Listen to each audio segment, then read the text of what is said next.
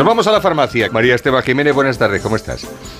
Hola, buenas tardes. Pues, muy bien, De, de, guardia, delegada de zona del Colegio Oficial de Farmacéuticos de Madrid y farmacéutica titular de la Oficina de Farmacia de Lavapiés. Ah, no sé, estamos rodeados, eh, yo, empezando por Rosana, con perdón, porque parece que eres la protagonista de los espacios de salud de Onda Cero. Soy la pupas.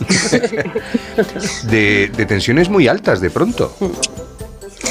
Pues eh, de verdad, chicos, la verdad es que esto hay que empezar a hacérselo mirar porque parece que lo preparamos, pero que os pasa de todo. Sí.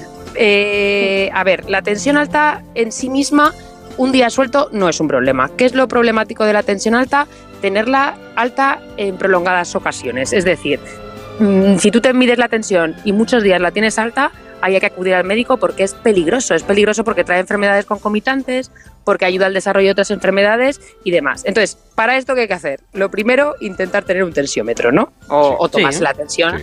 Eh, de una manera semi-habitual si es que has detectado eso, ¿no? En la farmacia, en la farmacia eh, lo hacéis. Bueno, además hay, en la farmacia tomamos la atención. Sí, en la farmacia tomamos la atención. Además es un servicio que se hace, yo creo que en todas las farmacias y es un servicio muy útil porque te encuentras mal un día puntual y luego ya, pues ya te digo, si es en reiteradas ocasiones lo normal es hacerte con un aparato con un tensiómetro, ¿vale? El tensiómetro, curiosamente, es una de las medidas que más se realizan en casa, eh, más ambulatorias, pero muchas veces peor realizadas. O sea, que es algo que se hace muchas veces, pero no sabemos hacerlo. ¿Por qué no sabemos hacerlo? Bueno, porque de lo más importante es, primero, no cruzar las piernas cuando te vayas a tomar la tensión, porque entonces estás, no hablar, eh, no tener la vejiga llena. Eh, y siempre, siempre descansar de 3 a 5 minutos antes de tomarte la tensión. Es muy importante la altura a la que pones el brazo, que tiene que ser la altura más o menos del corazón. ¿vale? Aproximadamente y tener el brazo relajado. Y luego hay una cosa que, ocurre con, habitualmente, que es eh, en qué brazo me la tomo, ¿no? Eh, pues habría que tomarse la tensión en los dos brazos y el brazo más alto va a ser nuestro brazo control para toda la vida ya, ¿eh? O sea, ah. tú te tomas la tensión en los dos brazos y ya determinas cuál va a ser tu brazo para usar para siempre, ¿vale? Eh, ¿Para qué? Pues porque los datos lo importante es que lo hagamos siempre a la misma hora y en el mismo brazo. Es una de las cosas que va a hacer que se nos modifique la tensión. La tensión no es la misma a lo largo del día, ni es la misma según el estado emocional, entonces tampoco hay que obsesionarse. Es decir, si has tenido un conflicto, te ha pasado algo, pues evidentemente la tensión te va a dar más alta, ¿vale? Eh, y luego, por recordar un poquito los valores eh, adecuados de tensión, hay que tener lo óptimo es tener menos de 12,8.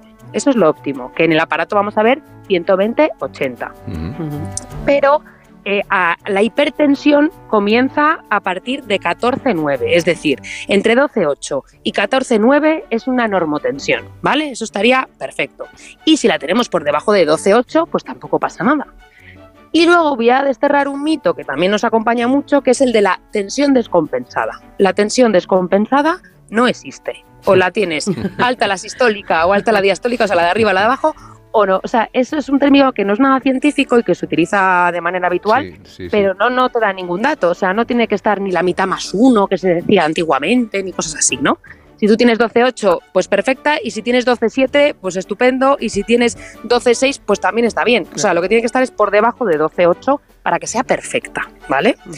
Cuando me decís que vosotros tenéis la tensión alta, ¿de qué tensión estamos hablando? Pues estamos hablando de 15.9, de 14.10, de cosas así, claro. tomada durante una semana con todas las condiciones que tú has dicho. Las indicaciones que hemos dicho.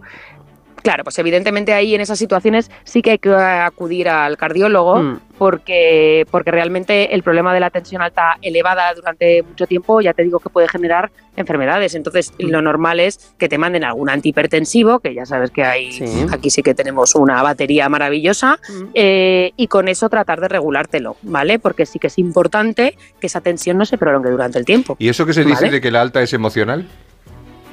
No, a ver, es verdad que, sí se dice, es verdad, ¿eh? pero mira, la alta, por ejemplo, también sube con la edad. Es decir, si coges una persona más mayor, siempre acaba teniendo la, sistólica más alta con la edad. Entonces, sí que es verdad que emocional, lo más emocional es la frecuencia cardíaca, ¿no? La taquicardia, es otro valor que también nos da el, tensiómetro, porque tú es verdad que cuando te pones nervioso, pues el corazón bombea más rápido, inevitablemente. Es lo que teníamos que contar de este tema. María Esteban, muchísimas gracias. Gracias a vosotros. Un beso, hasta luego y feliz Navidad. Hasta luego. Adiós. Y suerte con la lotería. Eh, suerte con la lotería.